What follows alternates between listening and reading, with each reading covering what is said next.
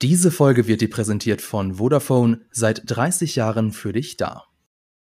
Ich frage mich halt auch wirklich, wo der auftauchen soll, weil ich meine, das wären dann schon zwei Balrogs, die unter Casadum schlummern. Also das wäre ein bisschen viel, wenn sie beim ersten noch sagen, upsi, naja, egal, dann lass mal weiter hier wohnen und dann der zweite, upsi, ja, also das wäre ein bisschen viel.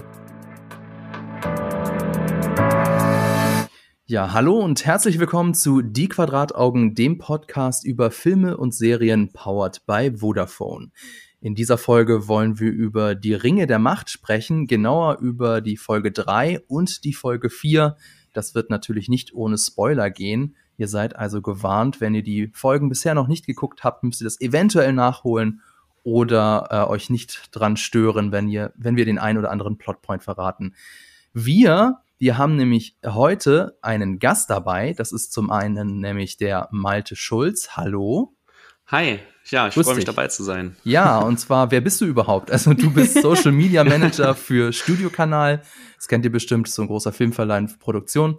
Ähm, du bist aber auch Herr der Ringe-Nerd und deswegen haben wir gedacht, wir wollen dich unbedingt mal in dieser Folge dabei haben.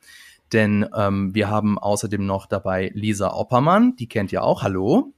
Ja, ich wäre ein bisschen traurig, wenn mich die Leute nicht kennen, weil ich, glaube ich, gefühlt in den letzten zwei Wochen in gefühlt zehn Podcasts war. Aber ja, genau. Ja, es ist wie immer schön, hier zu sein. Ja, ich stelle dich trotzdem nochmal vor. Ja, ähm, du bist natürlich gut. ebenfalls großer Herr der Ringe-Fan, aber du bist auch ja. Co-Moderatorin von Giga TV Mac. Eventuell kennen dich die Leute auch Daher. Eventuell, ja. Eventuell. Und ich bin Fabian Douglas, bin der Moderator von diesem Podcast und auch Moderator von Giga TV Mac. Ja, also ähm, wir reden hier ja, wenn wir über Herr der Ringe reden, auch ganz oft mit Laura Samide. Die ist in ihrem wohlverdienten Urlaub und deswegen brauchten wir einen mindestens ebenbürtigen Ersatz und da hat Malte gesagt, er wäre gern dabei in unserem Podcast. Das freut uns sehr. Vielen Dank. Und ähm, genau, du hast gesagt, du bist ein großer Herr der Ringe-Fan und deswegen würde ich mal gleich zu Beginn die Frage an dich richten. Wie gefällt dir denn nicht Herr der Ringe, sondern wie gefällt dir denn die Ringe der Macht, also die Serie bislang? Ja, äh, schwierig. Äh, ich bin bisher nicht so begeistert von der Serie. Ganz einfach, da wir sind jetzt vier Stunden, haben wir jetzt mittlerweile schon gesehen von der Serie und ich habe noch keinen Charakter entdeckt, für den ich ja an einen Hauch von Sympathie habe. Echt? Es oh, zieht krass. sich alles, ja, es zieht sich meines Erachtens so ein bisschen alles hin und es gibt keinen klaren Fokus. Ähm, das finde ich ein bisschen schwierig. Und ja, also es sind tatsächlich mehrere, mehrere Dinge. Ähm, bin aber offen, also es kann ja auch sein, dass die Serie sich bessert. Ich bin keiner, der von Anfang an gesagt hat, ey, das wird scheiße, sondern äh, will dem Ganzen eine Chance geben, aber nach wie vor und jetzt, je länger es geht, wird es langsam brenzlig. Ich glaube, es ist nicht so der Hit. Wie ist es denn bei dir, Lisa? Ähm, ich muss sagen, dass meine Meinung sich immer noch von, äh, mit der vom Anfang deckt irgendwie. Also ich bin auch so voll offen in die Serie reingegangen. Ich bin jetzt, glaube ich, nicht ganz so pessimistisch wie Malte oder so. Die, meine Meinung ist nicht ganz so ähm, ja, so, so sehr mit dieser Enttäuschung verbunden, aber ich muss auch sagen, ich bin immer noch sehr neutral gegenüber der Serie. Mm, und das liegt auch, glaube ich, immer noch so ein bisschen daran, dass äh, alles sehr langsam voranschleicht und ich auch das Gefühl habe, also ich finde ähm, Figuren nicht zwangsläufig unsympathisch, aber ich habe einfach noch teilweise noch nicht so die Connection irgendwie zu vielen Figuren. Mm, und ja, also meiner Meinung nach es ist ja immer gut, wenn Serien auch so ein bisschen etabliert werden und sich das alles irgendwie so reinfließt. Äh, aber ab diesem Punkt finde ich, jetzt kann mal so ein, so ein, weiß nicht, vielleicht mal so ein Move von der dunklen Seite kommen, so was richtig krasses, was mal so reinballert. ähm, ich brauche Action, Leute. Nein, also ich, ja, ich bin, ich finde, so langsam muss irgendwie mal so ein bisschen mehr angezogen werden. Hm, verstehe, so, verstehe. Aber es ist auch äh, nicht schlecht. Ja. Nee, ja, ja, es ist, es ist nicht, es ist nicht scheiße zumindestens. Ich meine, das ist vielleicht ein bisschen schade, wenn man das von einer Herr der Ringe-Serie behauptet, die unfassbar viel Geld gekostet hat. Ja. Aber es ist auf jeden Fall nicht so abgrundtief schlecht, zumindest nicht so schlecht, wie ein Teil des Internets die Serie macht. Aber ich würde euch da beiden recht geben, ähm, es zieht mich auch, auch mich noch nicht so rein. Aber ich muss ja gestehen, ihr habt ja vielleicht mal in unseren Podcast reingehört, deswegen wisst ihr das. Ich wär, war den ersten zwei Folgen ja sehr kritisch gegenüber. Ähm, es waren nicht nur die Figuren, es war auch so ein bisschen das Pacing. Und das hat sich für mich jetzt in der dritten Folge und auch in der vierten Folge deutlich gebessert. Was meine ich mit Pacing? Das heißt, wir haben endlich mal Szenen, die auch wirklich komplett erzählt werden mit einem Handlungsbogen und der Übergang von einer Szene zur nächsten ist organisch. Also zum Beispiel, es gibt bei einer Szene in Folge drei war das, glaube ich, da sehen wir ähm, Elendil und dann wird irgendwie gefragt, wo ist eigentlich Isildur? Und dann Cut, neue Szene und wir sehen, was mhm. Isildur gerade macht. Das, das meine ich damit, dass es halbwegs organisch war. Und das waren so einer meiner großen Kritikpunkte an den ersten beiden Folgen, dass, dass das alles sehr abgehackt war. Wir hatten ganz kurze Szenen und sobald irgendwas Interessantes passiert ist, wurde die Szene abgebrochen und wir haben eine neue Szene gehabt, also damit so der Spannungsbogen hochgehalten wurde. Und das hat mich sehr gestört. Das war jetzt für mein Gefühl jetzt hier in der Folge 3 und Folge 4 deutlich besser. Aber wir haben ja auch schon drüber geredet, die Figuren sind auch ein Teil des Problems. Denn ähm, so richtig ans Herz gewachsen ist mir bislang noch keiner. Das, da würde ich schon auch zu, äh, euch zustimmen. Was ein bisschen schade ist, weil wir sind ja schon jetzt bei Folge 4. Und deswegen würde ich sagen, vielleicht ist das so ein guter Punkt, um mal darüber reden, was ist denn eigentlich bislang so eure Lieblingsfigur? Lisa, hast du da schon eine ausgemacht? Oh Gott, ich muss sagen, ich habe da noch gar nicht so doll drüber nachgedacht. Und es ist natürlich auch wirklich, ähm, ja, es sagt was aus, dass mir da nicht sofort eine Figur ähm, in den Kopf springt. Ähm, ich finde, jetzt muss ich mal kurz drüber nachdenken. Ich finde, glaube ich, Prinz Durin ganz lustig. mhm. Irgendwie. Ähm, beziehungsweise eigentlich finde ich meistens nicht, also bei mir ist es eher so, dass sich nicht eine bestimmte Figur für mich heraussticht, sondern eher die Interaktionen zwischen Leuten. Zum Beispiel fände ich die Dynamik äh, von äh, Elrond und Prinz Durin super cool. Ich weiß aber nicht, ob das jetzt, wer von den beiden jetzt meine Lieblingsfigur ist. Und ich muss sagen, dass ich auch ähm, die Dynamik zwischen, wie heißt sie denn, Miriel und Galadriel ähm, jetzt ganz schön fand und dass sie auch so ein langes Gespräch hatten, was auch sehr tief ging. Mm, also ich finde, das ist, glaube ich, ein ziemlicher Hot Take jetzt, weil ich weiß, dass viele Leute das überhaupt nicht so sehen. Aber ich finde bis jetzt Galadriel am interessantesten, glaube ich. Oha. Und das liegt, das liegt daran, ich weiß, das habe ich befürchtet, dass das kommt. Und das liegt daran, dass mich interessiert, wie sich ihre Figur noch verändern wird und wie der Bogen gespannt wird irgendwann zu der Galadriel, die wir aus Herr der Ringe kennen. Und ähm, jetzt haben wir halt, sage ich mal, eine sehr, oder ich habe eine sehr nüchterne Seite von Galadriel jetzt irgendwie, eine sehr andere Seite kennengelernt. Und ich bin halt gespannt, ob ähm, das mit ihr noch so weitergehen wird oder nicht. Also ich bin einfach gespannt, wie sich ihr Charakter entwickelt. Obwohl ich auch sehe, dass, ähm, ja, also ich, ob ich, obwohl ich trotzdem noch so ein bisschen so ein Disconnect habe zwischen Galadriel von Rings of Power und von ähm, Herr der Ringe und mhm. dem, dem Hobbit. Schwierig zu sagen. Also ich würde sagen, Lieblingsfigur weiß ich nicht, aber Figur, die mich am meisten jetzt weiterhin interessiert. Habe ich irgendwen vergessen, den ich äh, super geil finde und eigentlich Vielleicht sagt ihr erstmal, wen ihr. Ja, ähm, als ich meinte, hast du, hast du eine Lieblingsfigur schon jetzt? Ja, also Lieblingsfigur gebe ich Lisa recht, ist echt schwierig zu benennen gerade, weil wir halt einfach so wenig von denen momentan wissen, sie einfach alle momentan noch eher blass erscheinen, die Figuren. Ähm, aber ich sehe Potenzial in Elendil. Ich finde irgendwie ganz cool, mhm. tatsächlich. Ähm, auch vom Schauspiel her. Und ähm, Elrond würde ich auch noch dazu, dazu geben. Also die finde ich noch so am, am interessantesten, den folge ich gerne. Bei Galadriel bin ich eher so, okay, ich sehe sie eigentlich immer nur verbissen und wütend und mhm. geht in auf und ab wütend die Zelle in Folge 4 und aber ja, Elrond ähm, finde ich äh, auch eigentlich ganz cool, weil ich finde Elrond ist der elbischste Elbe irgendwie. Ich finde, so wie sich äh, die Figur der Schauspieler quasi so bewegt und äh, wie in der Art und Weise, wie er redet und was er ausstrahlt, strahlt er für mich so die Weisheit der Elben irgendwie aus. Ich weiß nicht. Deswegen, hm. ich glaube, ich mag ihn auch. Ja, gut, Galadriel und Elrond. Und ich mag bei ihm vor allem die Interaktion mit seinem Freund Durin. Die, oh ja. du hast ja auch schon hervorgehoben, das ist halt sehr, wirklich sehr cool. Auch jetzt in der Folge 4 sehen wir das ja nochmal, wenn sich die beiden so ein bisschen kabbeln, vor allem wenn sie darüber reden, wie habt ihr euch eigentlich kennengelernt? So, ja, ich habe ihn gegen zwei Trolle gerettet. So, nein, es waren drei Trolle und ich habe eigentlich hab dich, gerettet. Also das war schon echt richtig cool. Ist ein bisschen Legolas und äh, Gimli-mäßig. Ja. ja, das, ich glaube, das war auch der Hintergedanke mhm. von den Machern und Macherinnen der Serie, dass sie genau deswegen diese ähm, Konstellation so gewählt haben. Aber es ist halt einfach cool und es funktioniert einfach, das, äh, das freundschaftliche Gekabbel zwischen den beiden.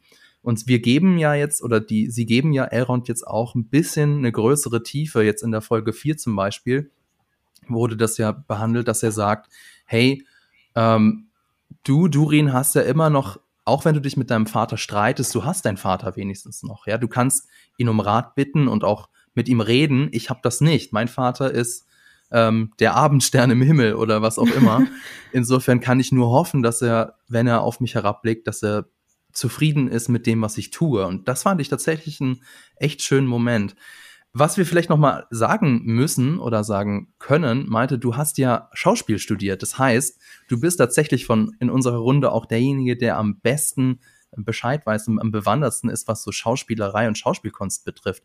Wie hat dir denn bislang so das Schauspiel von unter anderem von zum Beispiel Elrond gefallen? Mm, ja, deswegen, also äh, Elrond zum Beispiel finde ich, finde ich stark vom Schauspiel. Das hat Lisa sehr gut erzählt. Also er bringt dieses Elbische wirklich rüber, er passt rein, also den könnte man auch in die, äh, zumindest in die Hobbit-Trilogie setzen.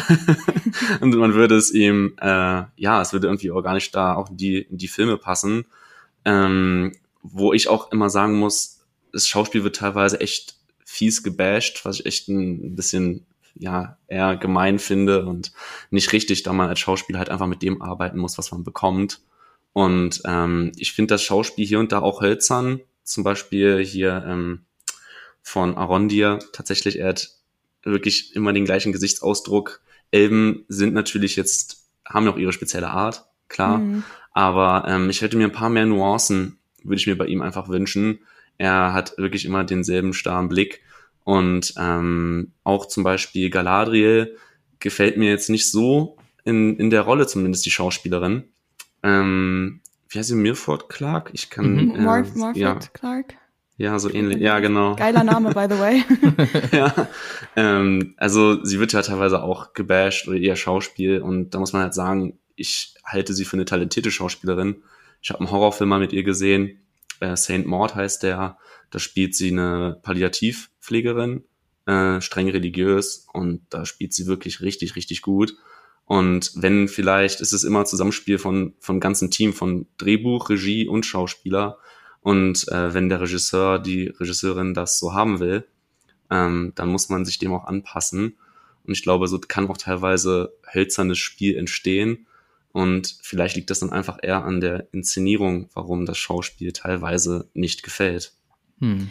Morford Clark heißt sie, ist eine walisische Schauspielerin, deswegen hat die so einen krassen Vornamen. Was mich bei ihr so ein bisschen überrascht hat, ist, ähm, sie, sie wirkt ja, also ich glaube, die Schauspielerin ist auch nicht besonders groß, also sie wirkt ja sehr zierlich und sehr mhm. jung vom Erscheinungsbild. Sie ist aber schon über 30 und ich finde, oh, wow. in einigen Momenten merkt man das, dass sie schon so eine gewisse Autorität hat. Also, dass es nicht nur dieses Rebellische ist, sondern auch so, was so in der Person innewohnt, so eine gewisse ja, sie steht im Leben und kann das dann eben auch gut rüberbringen. Aber ähm, lass uns doch ein bisschen über Galadriel reden, weil, äh, also Lisa, du hast schon gesagt, es ist nicht deine Lieblingsfigur, aber zumindest die Figur, die dich am meisten interessiert. Mhm. Und ich würde, hab so wie Malte auch so ein bisschen meine Probleme mit dieser Figur, die sich besonders jetzt in der dritten Folge gezeigt haben. Dann lass uns doch ein bisschen über Galadriel reden, denn äh, was mir vor allem jetzt in der dritten Folge ist mir was aufgefallen oder ist mir was noch bewusster geworden. Denn diese Figur hat ja bislang sowas sehr Rebellisches, was ähm, aber für mich so ein bisschen mehr wirkt wie so ein, wie so ein wütender Teenager, der so Sachen äh, verlangt und sie nicht mhm. bekommt und dann sauer ist. Also das hat, habe ich zum Beispiel gemerkt, also also das haben wir eigentlich schon bei, von Anfang an bei ihr gesehen. Also bei, bei Gilgalad war es ja auch schon so, aber jetzt in Folge 3 kommt sie eben vor die äh, Queen Regent, also die quasi die Königin, die gerade die Geschäfte führt, solange der König halt krank ist. Ähm, sie ist ja, glaube ich, seine Tochter, ne? Hm, genau. Von, von Tal Palantir. Und deswegen wird die immer Queen Regent genannt, weil sie eigentlich noch nicht die richtige Königin ist, aber halt die Geschäfte führt. Ähm, so, sie kommt halt vor, wird vor die Königin geführt und sagt erstmal, ja, jo, so jetzt schaut mal hier, ich möchte gern wieder zurück nach Mittelerde, jetzt, ich verlange ein, ein Schiff und jetzt bringt ihr mich dahin. Und ich so, wow. Also, die Königin so, ja klar, wenn es sonst nichts ist, so hier. Und ich denke, ah, also das, und das habe ich mir so gedacht, so, also dein, deine Mission in allen Ehren, ja, dass du geschworen hast am Totenbett deines Bruders, dass du Sauron aufspürst oder das Böse aufspürst. Aber man kann ja auch ein bisschen geschickter vorgehen. Und das ist sowas, was mich auch, was ich auch nicht so ganz verstehe in der Figur, denn sie ist ja ein Elb, sie ist mhm. unsterblich, sie ist schon tausende von Jahren alt und also erst einmal deswegen müsste sie ja schon äh, auch ein bisschen Geschick und Gespür mit sich führen. Und was ich so bisher immer, also das war so mein Verständnis von Elben. Dadurch, dass sie unsterblich sind, haben sie nicht so eine Dringlichkeit. Also das ist ja das, was bei Elben ganz oft kritisiert wird, vor allem von Menschen, die ja eben nicht unsterblich sind und die so, ja, jetzt, jetzt kommt mal in die Puschen, helft uns mal gefälligst, wir haben nicht ganz so viel Zeit wie ihr, ja. uns Gedanken zu machen. Und hier ist sie genau das Gegenteil, sondern sie ist sehr impulsiv.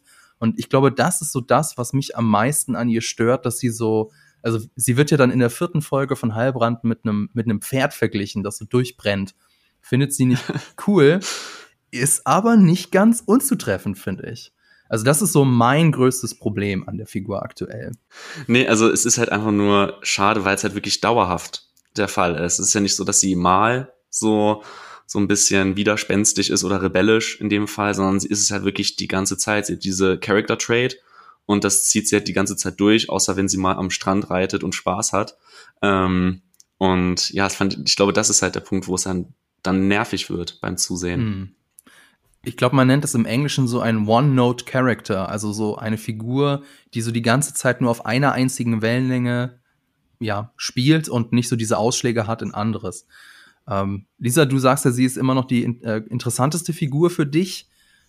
Siehst du mhm. das ähnlich oder hast du da eine andere Sicht? Ähm, nee, also ich finde, ihr habt schon ein bisschen recht, dass all dieses Charakteristikum, weswegen meinte ich ja auch, dass Elrond da so gut reinpasst, von den Elben ja schon ist, dass die ähm, über die Jahre halt so eine gewisse Weisheit angesammelt haben. Ich kann verstehen, wenn ein das bei Galadriel stört, wobei ähm, auch ist die Frage ist, ob jetzt auch alle Elben gleich sind oder gleich mit diesem Wissen umgehen, weil ich kann mir ja schon vorstellen, dass äh, wenn man so tausende von Jahren lebt und allen möglichen Scheiß miterlebt hat, das sagt ja auch Galadriel, dass man dann ab irgendeinem Punkt vielleicht äh, ein bisschen verbittert ist irgendwie oder vielleicht einige Elben weniger und einige besser damit umgehen können. Und da es halt so explizit erwähnt wurde, sozusagen, sie sagt ja, glaube ich, ich weiß gar nicht in welcher Folge, in der ersten oder zweiten, ähm, du zu irgendwem, du weißt gar nicht, ach, zu Elrond, glaube ich sogar, du weißt gar nicht, was ich alles gesehen habe. Und dann war er so, ja, und sie ja. so, nein, es war noch schlimmer. Deswegen könnte man das, also ich kann, wie gesagt, verstehen, dass es einen stört, aber man könnte auch so argumentieren, dass sie vielleicht einer von den Elben ist, die eben durch diese ganzen Jahre, durch diese ganzen Schicksale ein bisschen mehr gebrochen wurden und eben auch dieser Schicksalsschlag mit ihrem Bruder. Aber ich weiß auch, dass es vielleicht ein bisschen na, obwohl, nee, es passt eigentlich ganz gut dazu. Okay, jetzt muss ich mal kurz eine Brücke schlagen. Und okay, zwar jetzt schlag mal eine Brücke. Von, ähm, also das heißt eigentlich, ich gehe ganz kurz ein bisschen über die Brücke, weil so groß ist die Brücke gar nicht. Und zwar von ihrem Charakter zu ähm, quasi der Kate Blanchett-Version von Galadriel. Und ähm, ich habe eben gerade einen Clip gesehen bei der Recherche ähm, aus der Extended äh, Version von, ich glaube, die Gefährten, jetzt muss ich gerade, bin ich mir gerade nicht sicher, wo ähm, Galadriel zu ähm, der, ja doch, es muss, die müssen die Gefährten eigentlich sein. Also auf jeden Fall zu der Gruppe, den Gefährten des Ringes, sagt so, ihr müsst ähm, diese Schicksalsschläge, die jetzt ähm, quasi die ihr erfahren habt, müsst ihr in euch aufnehmen. Und ich weiß, dass das ganz viel schmerzt, aber es muss weitergehen oder irgendwie so ungefähr ist ihr Wortlaut nur in cooler und elvisch. Das heißt, eigentlich könnte man natürlich sagen, dass ähm, das schon der Darstellung von Morphet Clarks Galadriel widerspricht. Ähm, aber dann wiederum kann es natürlich sein, dass wir Galadriel gerade noch an einem Punkt kennenlernen, wo sie eben diese Weisheit darüber noch nicht äh, gewonnen hat, dass sie sozusagen diese Schicksale gerade erfährt und dadurch so ein bisschen, ja, ähm, einfach noch nicht diese Weitsicht hat, die sie dann später sozusagen in einem anderen Zeitalter hat. Hm. Und deswegen habe ich jetzt sehr lange ausgeführt, dass man äh, Galadriel vielleicht auch gerade einfach als so einen strugglenden Elben, quasi eine strugglende Elben äh, sehen könnte. Und nicht, dass es eben vielleicht auch interessant sein könnte, mal nicht diese überhöhte, übermenschliche Elben-Version zu sehen. Was man auch sagen kann bei Galadriel, also man kann sie ja kritisieren, aber immerhin hat sie eine Agenda. Also das heißt, mhm. wir wissen, was sie will und wir wissen, warum, nämlich Rache an, an den Bösen, weil Bruder. Und das ist, glaube ich, auch so was, was vielen Figuren in der Serie noch fehlt. Also ähm, den, bei den Harfoots, da wissen wir das. Äh, Nuri will halt mal was anderes von der Welt sehen, weil sie ist ein bisschen gelangweilt. Okay, mhm. verstehe ich. Aber zum Beispiel, was ist die Agenda von Elrond und was treibt ihn an? Sehr gute Frage. Momentan will er einfach nur seinen Bro besuchen in der ja. Mine. und das ist einfach für eine dramatische Serie ein bisschen wenig. Oder ja. was ist so die Agenda von Elendil? Mhm. So, der will halt so sein Leben leben. Und das ist, ähm, bis, das ist einfach zu ja. wenig. Und wenn wir die Motivation auch von der Figur nicht verstehen, können wir auch eben nicht nachvollziehen, was sie tut. Ähm, insofern finde ich zum Beispiel bei Isildur ist es auch noch sehr dünn. Der ist auch noch keine echte Figur, mit der man so mitfiebern will. Da kann ich zumindest so ein bisschen nachvollziehen. Aber also es gibt da schon so, so Anfänge von Konflikten, aber es ist alles noch sehr dünn. Und ich glaube, deswegen zieht uns die Serie aktuell auch noch nicht so ganz in ihren Bann.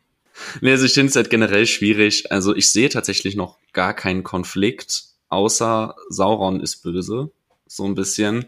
Und das ist halt auch schwierig, weil wir haben ja auch wirklich verschiedene Storylines, wir sind an verschiedenen Orten und ich würde einfach mir generell zwischendurch ein bisschen mehr Konflikt wünschen. Wir hatten das jetzt natürlich jetzt bei Ada so ein bisschen, als jetzt äh, Arondir bei ihm war, aber ich würde ihm einfach ein bisschen mehr wünschen, einfach damit man ein bisschen mehr hooked ist und ähm, so ein paar kleine, ja, so ein paar kleine Hints immer wieder aufs, aufs Böse reichen mir nicht aus, weil einfach die Bedrohung auch noch nicht so zu spüren ist, wie es jetzt eigentlich sein müsste, was Lisa auch schon gesagt hat. Es muss langsam mal was passieren, dass man denkt, wow, jetzt, jetzt geht's um was. Ja. Mm, ich finde auch, es sind immer so kleine ähm, Mini-Bedrohungen eingestreut, wie zum Beispiel jetzt in Folge 4 dieses, wo ähm, äh, Theo oder wie er heißt, da runtergeht und dann die Orks ihn suchen, er da im Brunnen hockt oder ähm, genau, da, also sowas zum Beispiel. Aber irgendwie ist da beim, in manchen Situationen, also ist da so ein, für mich nicht so, da fühle ich mich jetzt nicht so bedroht oder es ist sozusagen lebensgefühlig, äh, lebensgefühlig, lebensgefährlich ist äh, für die Menschen, die da gerade involviert sind, außer bei der, ähm, dieser Org-Pit-Szene in der dritten Folge. Und ich muss sagen, deswegen hat mir die Folge auch so gut gefallen, wenn man da endlich mal so ein bisschen mehr auch von, was die Orks eigentlich treiben und warum die dunkle Seite gerade so bedrohlich ist, ähm, gesehen hat. Ja. Aber ganz oft ist es auch so, da gibt es eine Mini-Bedrohung und da ist so ein Düb, Düb, Düb ein bisschen Action, damit nicht alles so vor sich hinfließt und dann ähm, ist es aber irgendwie auch wieder weg. Ja, es ist so ein bisschen so nach, nach dem Motto, okay, jetzt hatten wir eine Dialogszene und dann mit ihr weiterschaut, okay, jetzt passiert noch irgendwas. Hatten wir in Folge 4 ja auch dann da äh, bei den Zwergen in der Mine, direkt nach dem Dialog, Stimmt, okay, ja. man, man hört was, okay, was, was ist da jetzt los? Ähm, du meinst, wo die Mine zusammenbricht oder was meinst genau, du? Genau, Genau, ja. richtig. Das kam auch einfach aus dem Nichts und gleich wieder hat, okay, jetzt ist ein bisschen Action für eine Sekunde, war dann auch dann wieder schnell gelöst, das Problem, sage ich mal. Mhm, ich hatte ja ein bisschen gehofft, okay, wecken die da unten einen Ballrock oder so. Ähm, aber das war halt dann oh, ich bin Und es wird offscreen gelöst, ne? Also wir, wir sehen noch nicht mal irgendwas davon. Und es sind auch mhm. irgendwelche Zwerge, die wir nicht kennen, die dann da in den Minen eingesperrt sind. Aber die zum Glück überlebt haben, weil alle, die alle überlebt Durin haben, sie alle ja. gerettet hat. Yay, ja. Durin. Uh. ja. Ähm, die Bedrohung, die du ansprichst. Also ich glaube, ich habe schon, also ich weiß es schon, beziehungsweise ich habe gelesen, was so de, das, das wohl sein wird. Und zwar wird jede Bedrohung für jeden Handlungsstrang wird letztlich Sauron sein. Also wir haben natürlich in den Südlanden, ist es ganz klar, mit den Orks, da sind sie ja schon. Ähm, bei Numenor ist, wird es dann letztlich auch Sauron sein.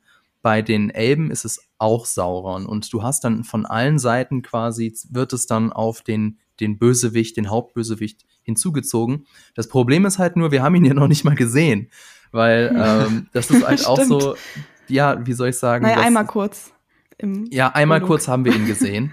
ähm, wie er da von seiner Treppe runtergeschritten ist. Stimmt. Aber das habe ich auch irgendwo gelesen, dass äh, die Amazon Studios das ganz zu Beginn, ich konnte es dann leider nicht mehr verifizieren, weil ich dann die, das Zitat nicht mehr gefunden habe, aber die haben irgendwann mal gesagt, dass Sauron in der ersten Staffel noch gar nicht mal vorkommen wird, so als handelnde Person. Und hm so, hm, also das ist dann schon ein bisschen, bisschen müde so als, als Bedrohung. Also okay, wir merken schon, ähm, uns fehlt so irgendeine Bedrohung am Horizont, damit das Ganze interessant bleibt.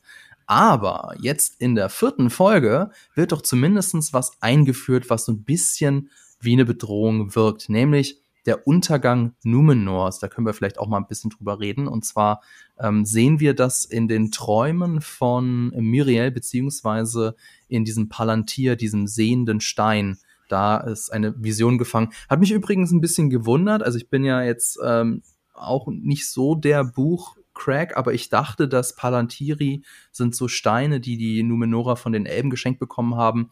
So quasi so, mhm. so ein, ähm, so ein, so ein Videocall ist das. Also du, du fasst den an und dann bist du mit den anderen Steinen verbunden und kannst gucken, was da so gerade losgeht. Und in der Serie wird das so ein bisschen ähm, so wie als, als ein wie eine Kristallkugel tatsächlich. Ja, aber also ist so, das ne? nicht so gewesen, dass die, ähm, oder dachte ich zumindest so, dass die Elben, weil die haben ja mit den Numenorern so eine gute Beziehung gehabt früher, dass die denen das gegeben haben, damit die ähm, halt quasi gute Entscheidungen treffen können für ihre Stadt so? Hm. Also das da war, vielleicht ist es auch falsch jetzt, also das ist meine Erinnerung. Ich wusste nicht, dass das so ein so ein Zoom-Ding sein sollte. Also so habe ich es zumindest immer verstanden, weil ihr, wenn ihr euch erinnert, in Herr der Ringe da stand Sauron ja mit Saruman in Kontakt über den Palantiri. Vielleicht geht äh, ja beides auch. Das müsste, das könntet ihr uns ja vielleicht mal schreiben oder vielleicht weiß Malte das. Genau. Nee, tatsächlich, tatsächlich. Okay. Ich finde es ganz interessant, dass wir es gerade so besprechen. äh, das ist eine gute Frage.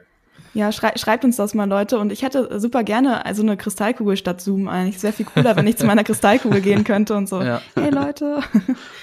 Okay, also der Untergang Numenors, darüber wollte ich ein bisschen äh, sprechen. Und zwar müssen wir einmal kurz in die Geschichte von Numenor eintauchen. Also das wird ja auch in der Serie eben erklärt, dass Numenor ist eine Insel, die die Edain, die, die Menschen von den Valar, den, den gottähnlichen oder eigentlich muss man eher sagen, den engelsähnlichen Wesen geschenkt bekommen haben, als Geschenk, als Dank für ihren Kampf gegen Morgoth, den großen Feind im ersten Zeitalter.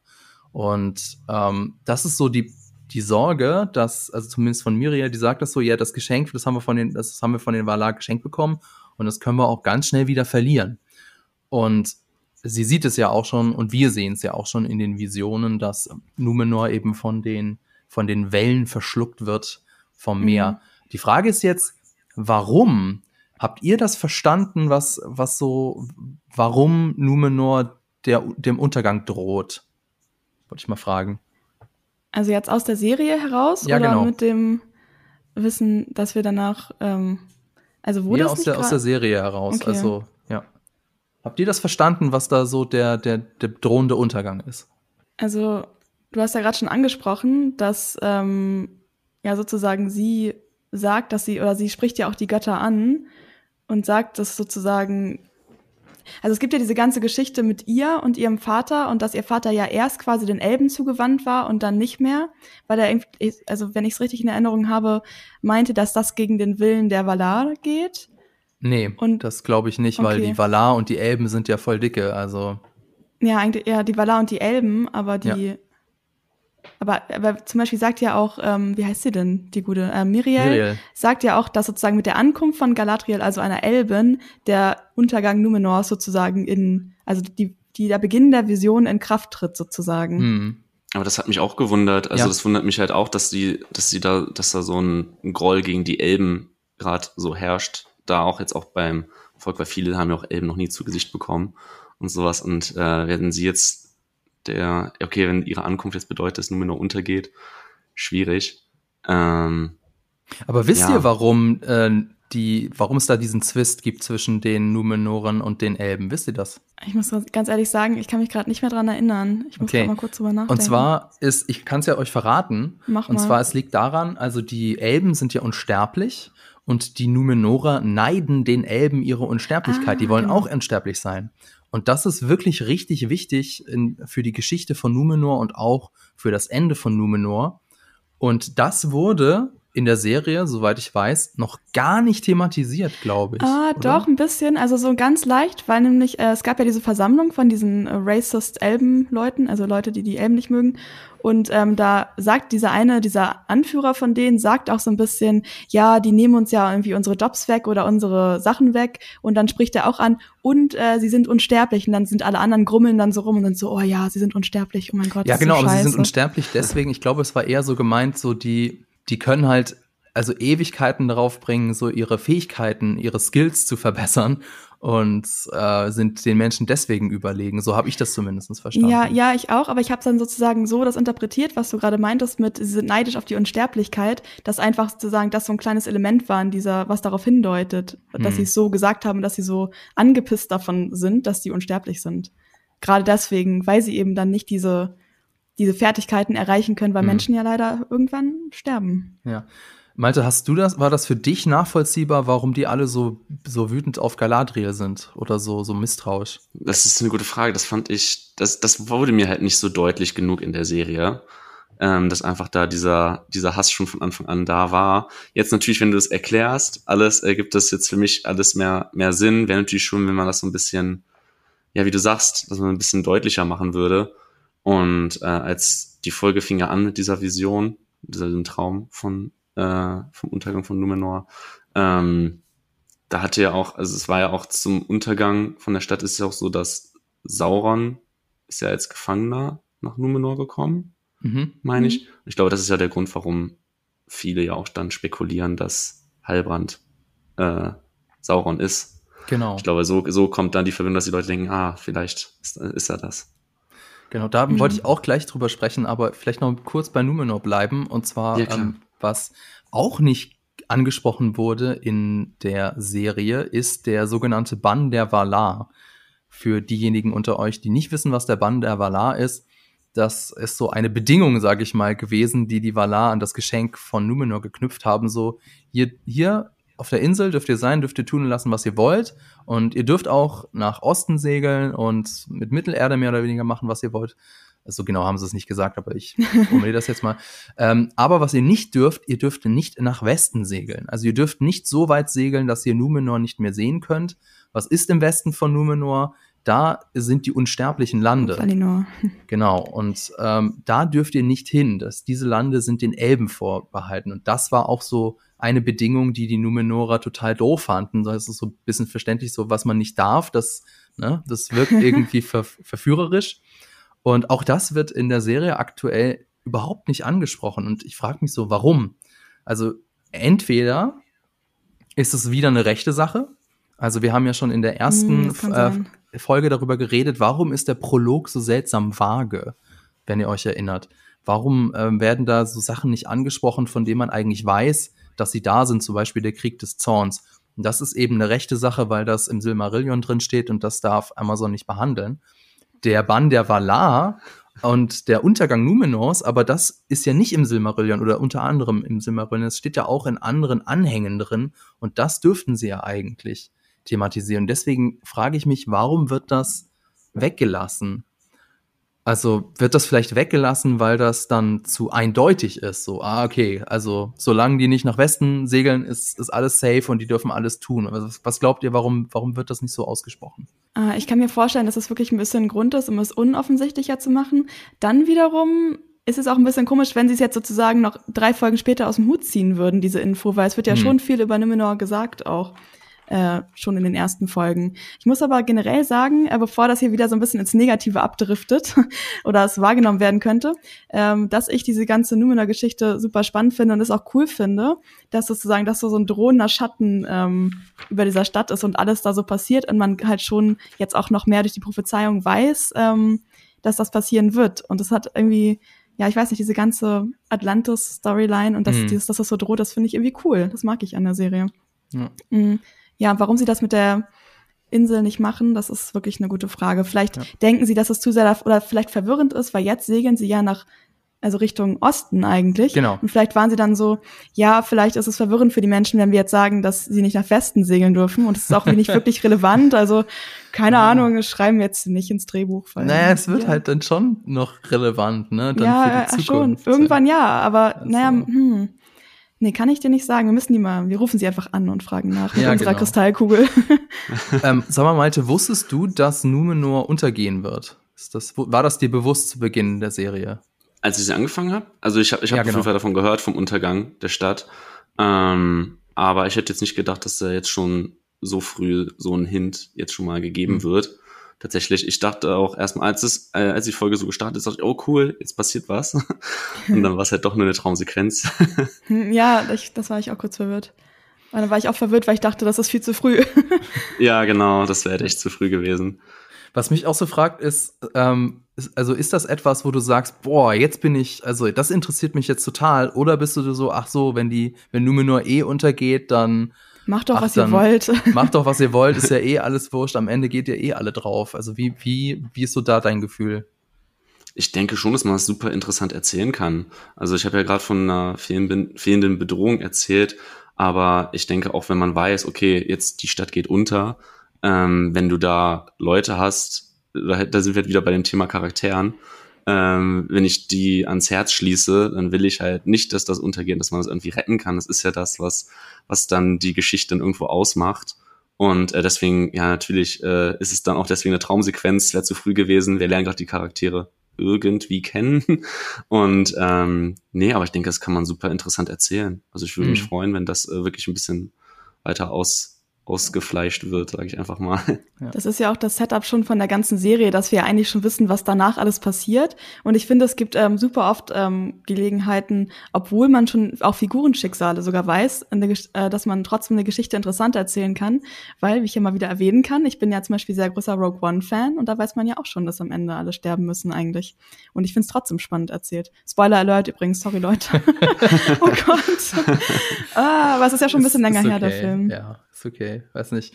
Ja, das ist so ein bisschen so das Prequel-Problem, dass du bei mhm. bekannten Figuren halt einfach schon weißt, dass die also zumindest nicht sterben werden und du weißt auch ungefähr, wo sie landen. Aber das heißt ja noch lange nicht, dass dann die ganze Serie langweilig ist. Mein Lieblingsbeispiel ist hier Better Call Saul. Ich weiß nicht, Malte, ob du das kennst. Das ist ja. eine, also nicht nur ein super Prequel, es ist auch eine der besten Serien der aktuellen Zeit. Und das haben die hinbekommen, obwohl wir wissen, dass die Hauptfigur am Ende von der Serie noch überleben wird. Und insofern ist es eigentlich keine Entschuldigung, sozusagen, ja, man weiß ja eh, dass Charakter XY oder die Figur oder der Ort, was damit passiert, ist eigentlich keine Entschuldigung, weil man kann es auch spannend machen denke auch, ich denke, ich denke nicht, dass jedes Prequel gleich äh, fehlende Spannung aufweist oder gleich langweiliger wird, wenn man weiß, okay, wie geht's weiter.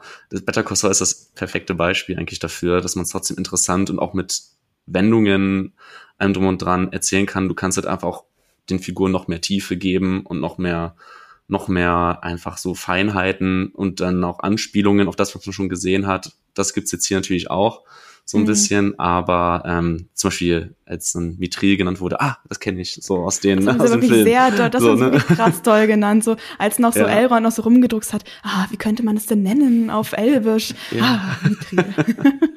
so, ja, wir haben es jetzt auch verstanden, aber ich ja. fand es trotzdem schön irgendwie, ja. Gott sei Dank ist es Mithril und nicht eins der äh, Silmarilli, der Edelsteine, da haben ja die Fans auch spekuliert, ob das eventuell mhm. so eins sein könnte.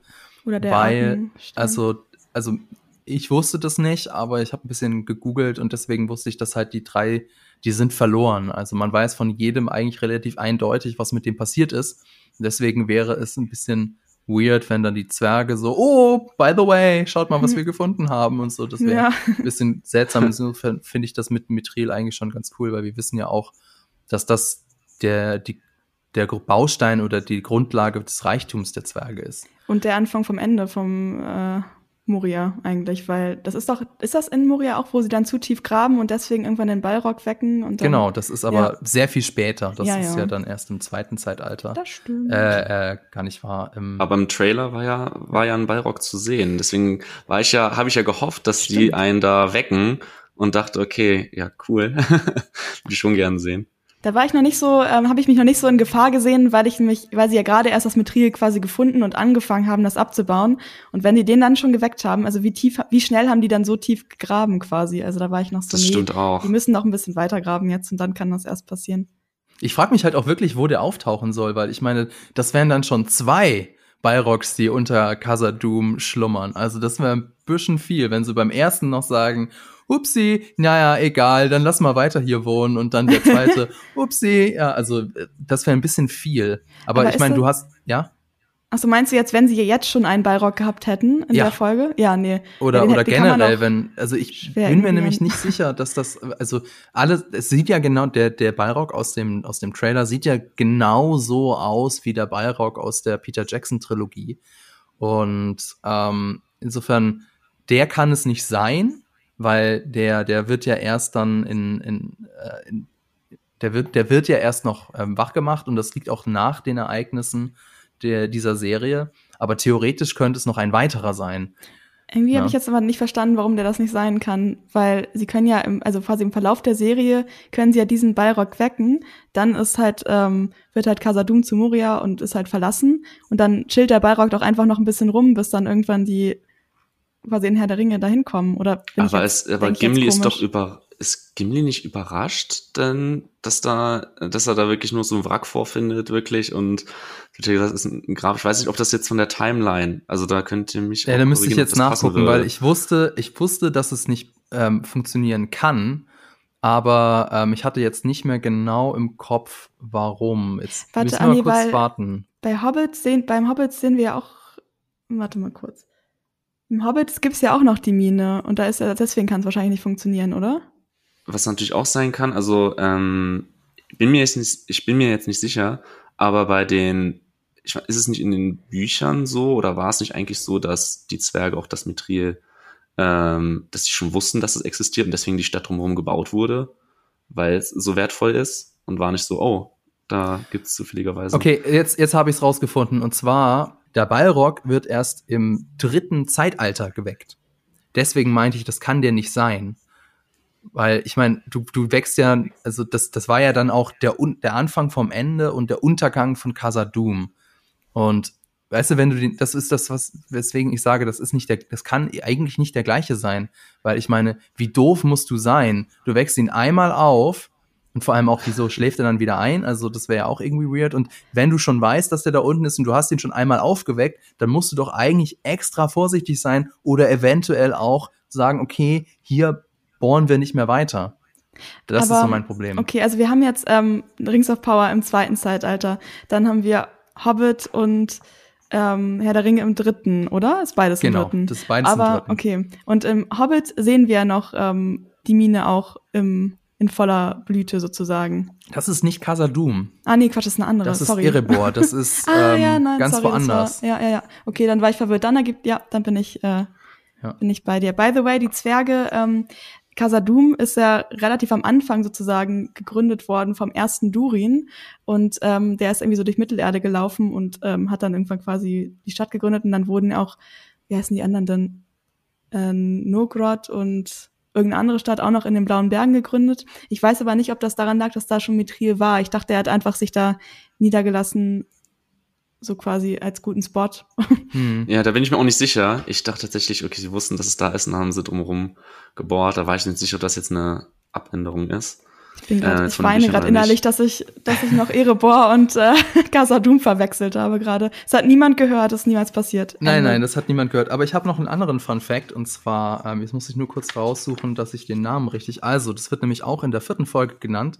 Miromere oder Miromir wird das ja gesagt. Das ist ein See und der liegt vor den Toren von Khazad-dûm und Durin hat den See gesehen, hat hineingeblickt und hat sich gesehen mit der Krone und den Sternen, obwohl es am helllichten Tag war. Und deswegen wusste er, aha, hier Zeichen, hier baue ich, hier baue ich meine Stadt. Ah, der erste Durin, der OG Genau. Durin. Ja, Der, okay. der OG, OG Durin hat das gemacht.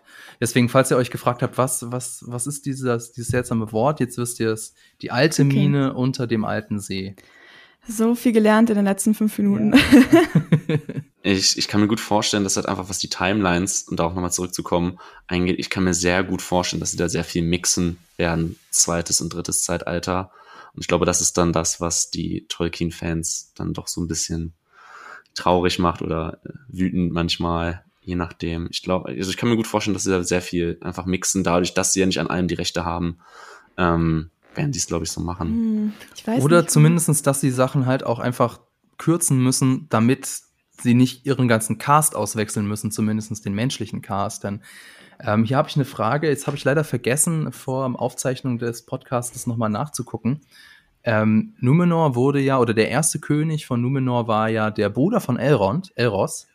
Und ähm, in der dritten Folge haben wir ja gesehen, dass er diesen, diese, diese Bibliothek da gegründet hat, ne? Mhm. Und habt ihr das auch so verstanden, dass Elendil sagt, ja, der lebt noch? Mhm, Elros? Ging es nicht da um den König, dass der noch lebt? Ah, okay. Ich glaube, das ich, ergibt genau. mehr Sinn, weil dann hätten sie nämlich die Timeline schon arg zusammengestaucht, weil das sind nämlich mal eben 3000 Jahre, die da äh, in der Zwischenzeit oh, vergangen sind. Also, ja. Auf einen Elben ist das ja nichts, 3000 Jahre. Nee, aber, aber ja, das aber muss man dazu sagen. Elrond und Elros sind Halbelben. Das heißt, mhm. die mussten sich für ein Schicksal entscheiden. Also entweder sterb, also das, die, äh, das Geschenk der Menschheit akzeptieren, dann bist du sterblich, oder sagen, nee, ich will lieber un, äh, unsterblich sein. Und Elrond hat sich für die Unsterblichkeit entschieden und Elros hat bewusst gesagt, ich ähm, möchte wie ein Mensch leben und deswegen ist er dann auch gestorben, wenn auch erst nach 500 Jahren. Also der ist auch schon ordentlich alt geworden. Ähm, aber das wollte ich nur sagen, das finde ich eigentlich ganz nice an der Serie, beziehungsweise für mich als jemand, der immer Sachen sofort wissen will, ein bisschen stressig, dass sehr viele Namen genannt werden oder auch so, so das, was ich mit dem See gemeint habe, so, so mhm. Orte und Fallen einfach. Und so für, für Herr der Ringe-Fans ist das, oder für, für die richtigen Cracks ist es bestimmt cool, so diese ganzen Callbacks und Referenzen. Aber ich muss immer sofort erstmal alles googeln, weil ich die, die Sachen nicht äh, halt sofort auswendig. Es weiß. ist aber auch einfach viel. ja, es gibt ja. so viele, so viel Lore und ja, das muss man teilweise auch echt nachgucken. Ja, ja aber das finde ich cool. Also ich glaube, da machen sie sich auch, oder haben sie sich auf jeden Fall auch echt viel Gedanken gemacht, wie sie das so alles einbinden. Was die Leute nicht wissen, sind so diverse Mysterien, die in der Folge oder auch generell in der Serie aufgebaut werden. Zum Beispiel, wer ist der Fremde, also Meteor Man, wie wir ihn auch gerne nennen, oder wo bleibt Sauron oder auch wer ist eigentlich Halbrand, denn auch da dreht das Internet ja komplett rund. Halbrand ist eine Figur, die haben sie sich für die Serie ausgedacht. Dementsprechend haben da die Buchfans keinen Wissensvorsprung. Und ich glaube, wir sollten mal vielleicht ein bisschen über ihn reden, weil jetzt in Folge 3 und auch in Folge 4, da lernen wir so ein bisschen mehr über ihn kennen. Also wir haben ihn ja bevor, vorher nur auf dem Floß da, dem behelfsmäßigen Floß haben wir ihn kennengelernt mit Galadriel. Da war er ja schon so ein bisschen abweisend. Und jetzt in Folge 3 lernen wir mehr über ihn. Jetzt ist auf einmal Galadriel total nett zu ihm, denn sie hat nämlich herausgefunden, dass er der Erbe eines Königs in den Südlanden ist. Und ähm, woran hat euch das erinnert oder hat euch das an was erinnert? An Kleiner Teaser Mr. von mir. Mr. Aragorn, oder? Ja, genau. Also ähm, ich finde, das macht die Serie relativ geschickt, würde ich sagen, dass sie bei einigen Figuren so ganz bewusst so Erinnerungen weckt der Fans, aber gleichzeitig das auch konterkariert mit anderen Sachen, die dann passieren. Das ist ja bei Meteor Man genauso. Also hier ist es zum Beispiel auch, kann man so, so Parallelen zu Aragorn ziehen, ja? Also mhm. so ein, ein, ein so ein bisschen schäbig gekleideter Mensch, der aber ein großes so Erbe Haare. hat. Ja, genau, der ein großes Erbe hat, aber das auch nicht irgendwie, also damit struggelt mit diesem Erben und das auch erstmal nicht wirklich wahr annehmen will. Und auch irgendwie ein bisschen düster ist, ein bisschen düster dargestellt wird.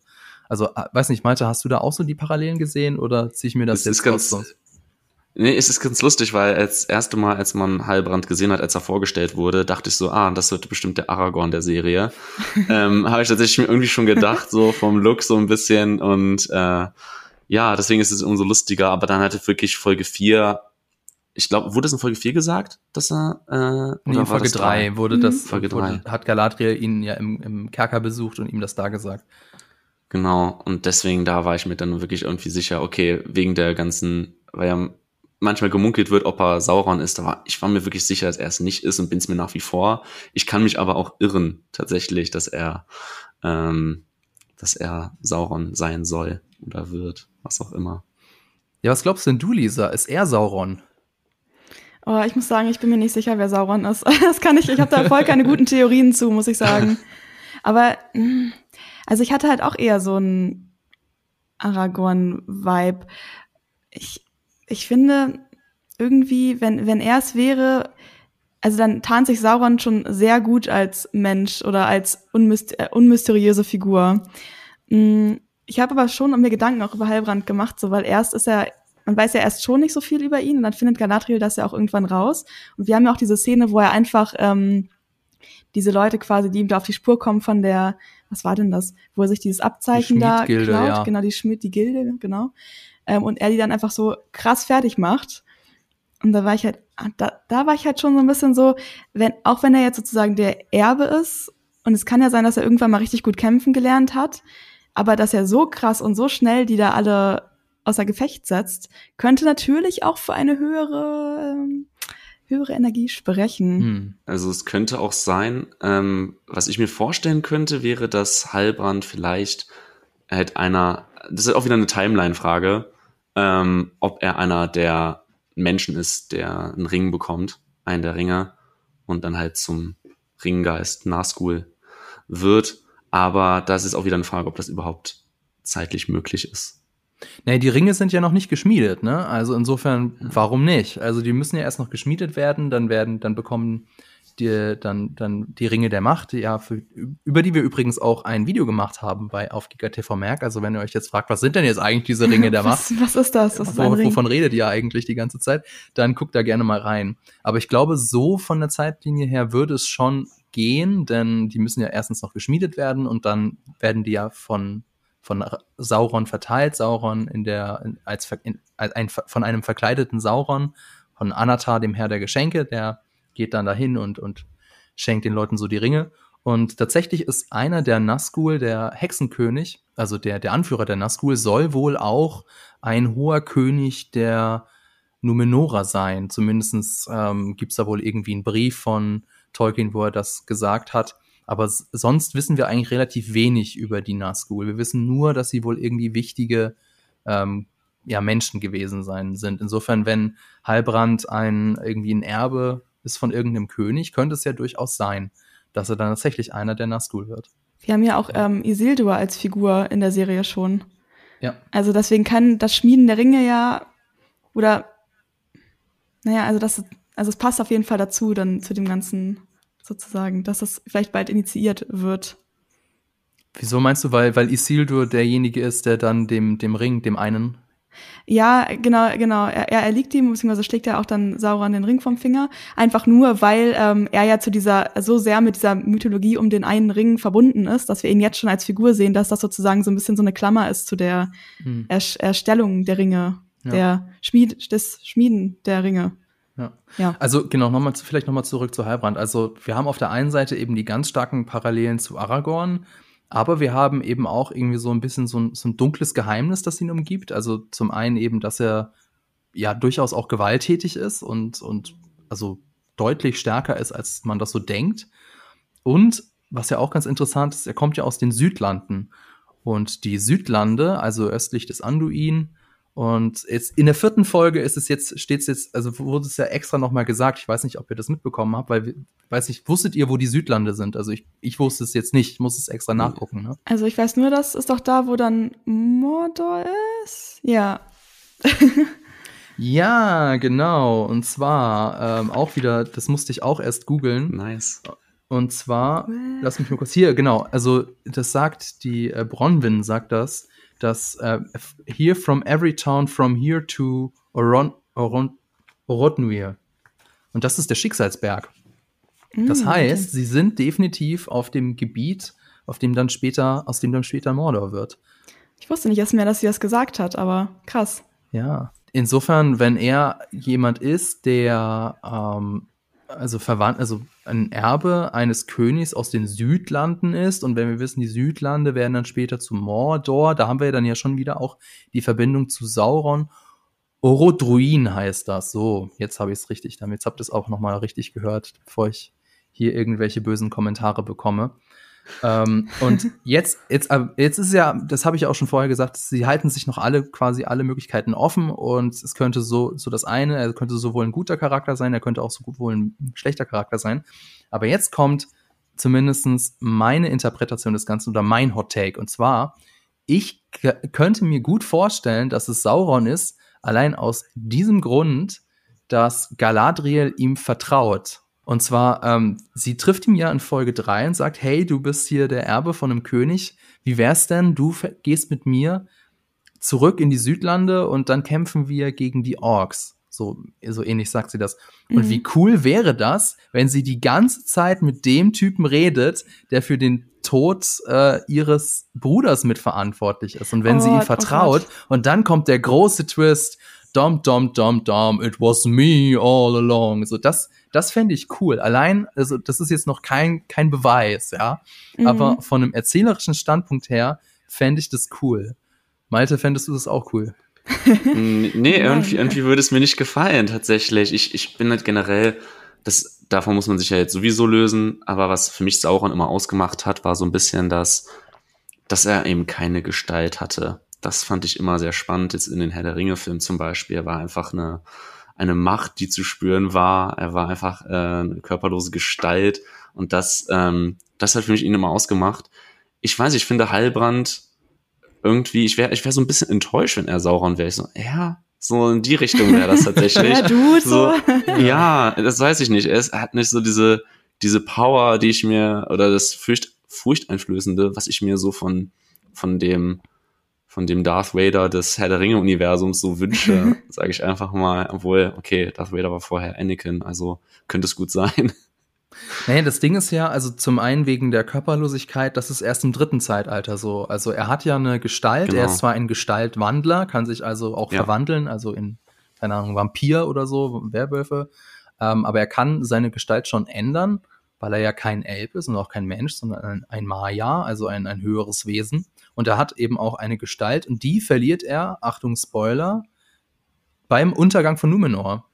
Also erst danach ist er dieses Körperlose und davor kannst du ihn quasi tatsächlich anfassen.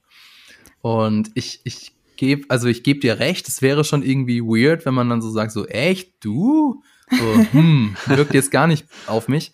Auf der anderen Seite ist ja, also Sauron auch so ein bisschen so eine Gestalt, die Leute verführt. Ne? Also er, er geht ja zum Beispiel dann später zu den Elben und sagt, hey, ich habe hier Geschenke, Geschenke für euch. Oder auch dann später zu den Menschen und zu den Zwergen. Und alle nehmen sie die Geschenke erstmal an, bis auf die Elben, die dann später sagen, ah, besser vielleicht nicht. Aber ich meine, wenn da jetzt einer kommen würde und der offensichtlich böse ist, also würdest du ein Geschenk von Darth Vader annehmen? Ich weiß es nicht. Äh, höchstens, wenn da mit gezückter Lichtschwertklinge so sagen, hier, nimm, friss oder stirb, dann schon. Aber insofern, das ist so mein Take, warum ich ja das immer noch so zurechtreden könnte, dass es Sauron ist. Aber ich verstehe natürlich, wenn du sagst, okay, unter Sauron stelle ich mir halt keine Ahnung, was ganz anderes vor. Insofern bin ich dann echt auch gespannt, wer es dann letztlich wird und ähm, ja, wer, wer, wer dann enthüllt wird oder auch nicht. Aber ist auch interessant, also es kann auch wirklich sein, dass wir ihn halt einfach noch gar nicht gesehen haben, ja. dass noch was kommt. Es gibt ja noch den, den, ein, den einen Eminem aus dem Trailer. Genau. Und ja, da, da, da wird ja auch gemunkelt, äh, ob er das sein wird das kann ich mir halt auch, äh, kann ich mir auch vorstellen, okay, wenn der Charakter, wenn ich den dann sehe in der, in der Serie. Aber ähm, ja, also ich fände ich fänd's, glaube ich, ganz cool, tatsächlich, wenn es noch gar keiner von den Personen ist, die wir gerade kennengelernt ich auch haben. Witzig. Wobei ich es auch irgendwie spannend fände, wenn wirklich Galadriel jetzt gerade mit dem quasi Mörder ihres Bruders redet. Aber ich kann auch verstehen, dass es ein bisschen entmythologisierend ist, wenn man auf einmal Sauron als so ein entmystifizierend ist, wenn man äh, Sauron auf einmal als so einen Typen sieht, der durch die Gegend steppt und Leute verprügelt. Ja. genau. Naja, ich Aber gespannt. es gibt ja auch noch ähm, so eine Theorie, die habe ich jetzt kurz davor noch gelesen, und zwar, warum, also jetzt ganz anderer Schritt, ganz woanders hin, also Celebrimbor, der Schmied.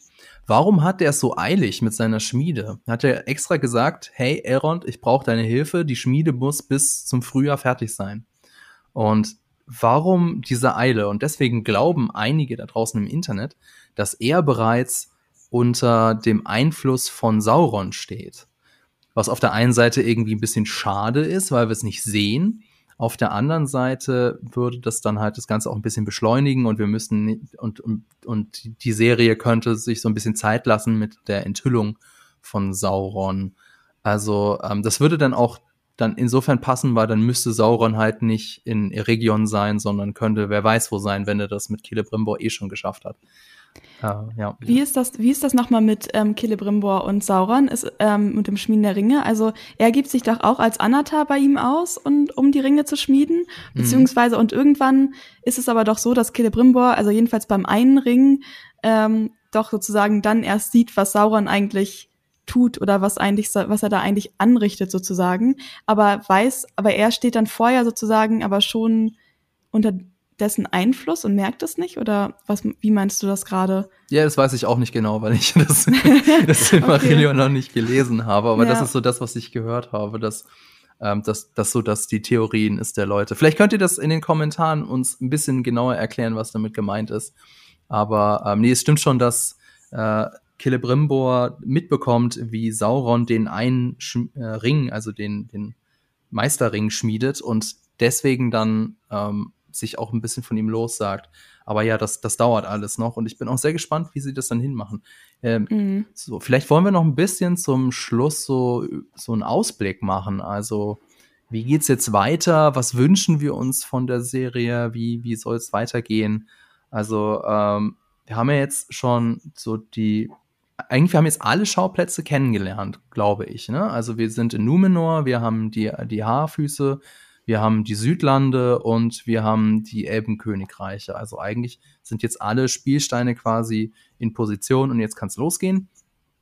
Ähm, Malte, du hast ja schon gesagt, du bist bislang noch nicht so gehuckt von der Serie. Was muss die jetzt in Folge 5 anders machen, dass du sagst, jetzt bin ich dabei? Fiese Frage, ich weiß, aber die fällt bestimmt was ein. Es ist echt schwierig. Also wir haben ja die ganzen, du hast gerade erzählt, wir haben ja die ganzen Landschaften, Standorte jetzt einfach schon kennengelernt. Trotzdem fühlt sich alles sehr gleich an. Ich finde halt, die, äh, es hat alles irgendwie die gleiche ähnliche Atmosphäre. Ich habe nie das Gefühl, okay, wir sind jetzt dort an der, äh, in der Gegend, jetzt sind wir da dort. Also äh, ich würde mir so ein bisschen wünschen, dass man da vielleicht, es wird jetzt aber so bleiben, dass man das so ein bisschen eingrenzt, dass man so hat, äh, ein bisschen mehr verschiedene Welten, einfach eher, wenn wir schon an anderen Orten sind. Wichtig wäre, dass ich jetzt einfach mal, ja, dieser, dass so ein paar kleine Mysterien aufgelöst werden. Wer ist dieser Meteormann? Ich, das, das ziehen die mir zu lange hin, bis wir jetzt wissen, wer es ist. Ähm, und das reicht, reicht halt auch nicht, um, um dran zu bleiben. Ähm, ich würde mir halt wünschen, dass, dass wir die Charaktere einfach näher kennenlernen, dass man einfach ein bisschen stringenter die Handlung hat. Es ist ja wirklich so, wir haben so viel losgelöste Handlungen, die wir zum Beispiel jetzt im Vergleich zur Herr der Ringe Trilogie von Peter Jackson, diese, das haben wir erst ab Teil 2, wenn die Gemeinschaft gelöst ist. Wir haben vorher oder zerfallen ist, wir haben vorher wirklich einen Ankerpunkt, dem wir die ganze Zeit folgen, weshalb wir die Charaktere kennenlernen, wir haben alle das gleiche Ziel und erst wenn sie gelöst sind in Teil 2, dann haben wir die separaten Handlungsstränge und in verschiedenen Orten, aber da kennen wir die Charaktere schon. Im Grunde, was die Serie besser machen könnte, es ist, es ist super schwierig. Sie hätte anfang, anders anfangen müssen, hm. glaube ich einfach. Und ähm, deswegen bin ich gespannt, eher wie sie sich daraus rettet.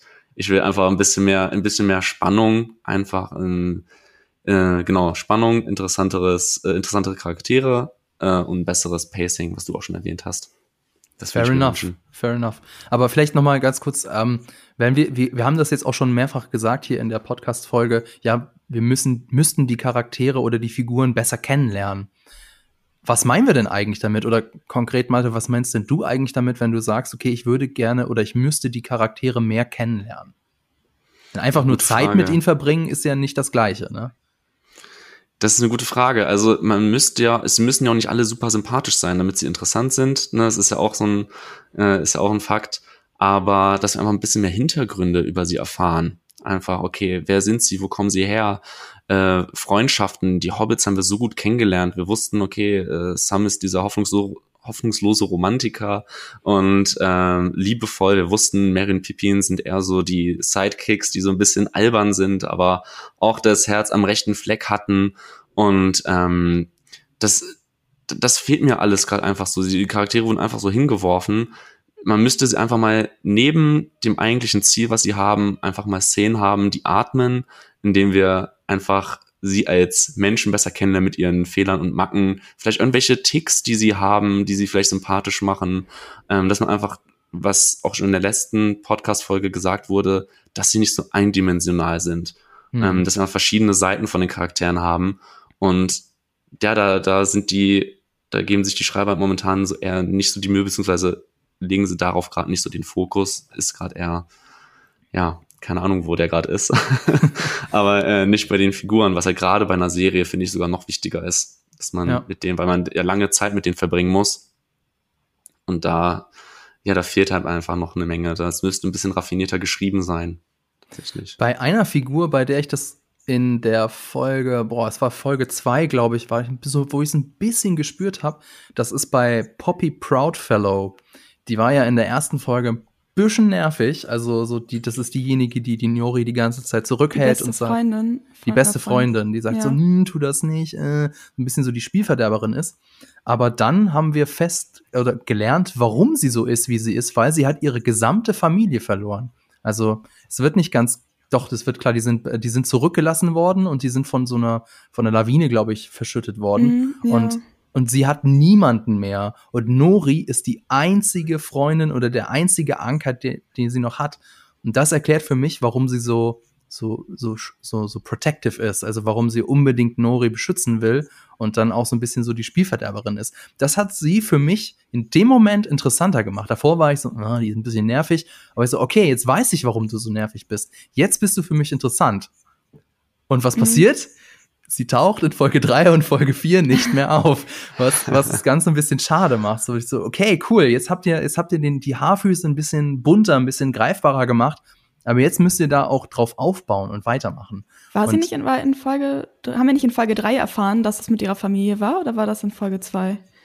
Ich dachte ah. irgendwie, dass sie der letzte ah. Folge nochmal vorgekommen ist. Aber auf jeden Fall ist sie in dieser Folge nicht da gewesen. Ich fand es ein bisschen schade, weil ich glaube nämlich auch, dass die.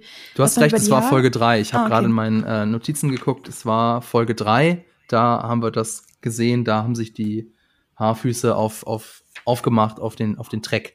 Aber eben, wie gesagt, in Folge 4 taucht sie dann eben nicht mehr auf.